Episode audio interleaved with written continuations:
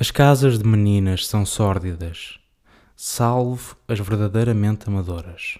Os bancos de amor de aluguer, em que atende uma só profissional sem os fundos para separar o prazer do negócio e o negócio do prazer. Amélia vende orgasmos em desconto, com duas oportunidades em cada investimento. O convívio é mais barato à hora. Uma vez foi ao fim de semana. Desse, Amélia tirou os fundos para um mês de férias em Timor e uma sessão de marketing no Intendente. Foi a única vez em que acedeu ao oral sem proteção. Para o cliente médio não há exceções. Encapota a cabeça para prevenir lábios rebentados e pragas mata a profissão. Deixa que tirem no fim, logo que acabem com um projétil. Sem tocar. Antes do convívio, Amélia era bailarina de cabine, rodava duas vezes por noite, as restantes horas seguiam para networking. Perna encostada, cigarro cravado, lábios inchados a sussurrar promessas com senão. Os 15 minutos pagavam-se à cabeça, deixava logo parte à casa e pendurava-se entre cortinas. Podiam ver e tocar, mas nunca deixar marcas. As gorjetas eram próprias, logo que pagas fora de vista abriam portas sem passar limites.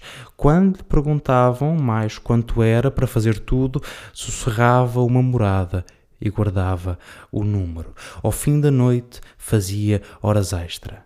Com a crise, ficou freelancer.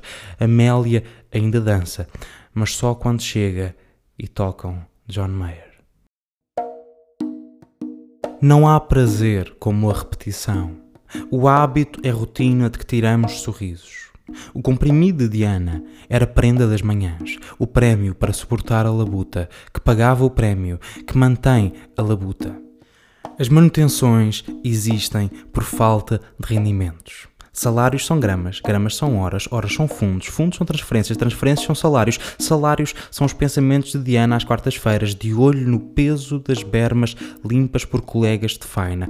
As folhas flutuam por rios de granito derretido sobre três atmosferas. Diana vive sobre uma folha. Na primavera muda de abrigo, leva as posses em sacos de pano, molha as bordas das calças, mais logo põe-nas a secar, tecido em vegetação, vibrando no calor dos rios.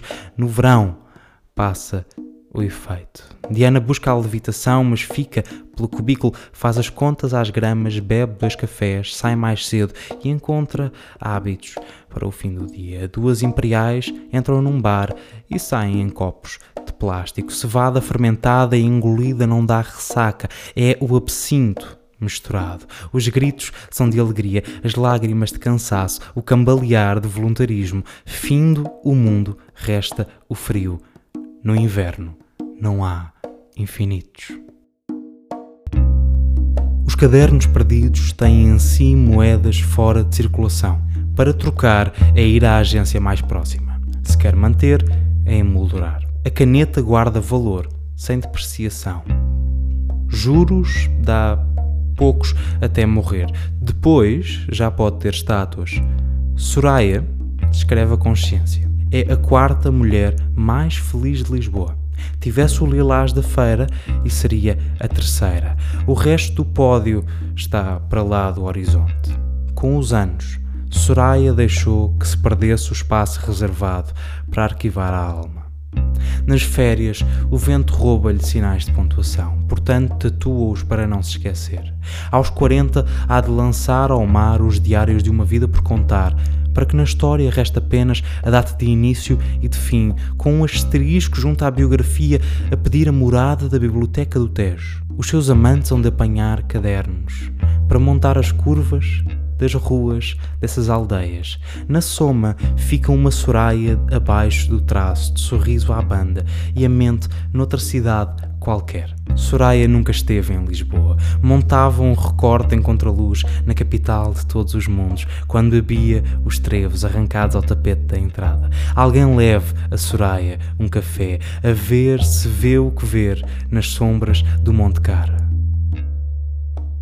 Há joias debaixo da terra de que nunca se vai saber. Os grandes intelectos são de escravos. As artes existem só nos olhos dos cegos. O ser é mediano por obrigação estatística, mas um dia há de aprender a deixar de tentar, a resignar-se ao silêncio da psiquiatra de Olivença que diz, baixinho, Maria, de olhos fechados, vale o mesmo que Deus.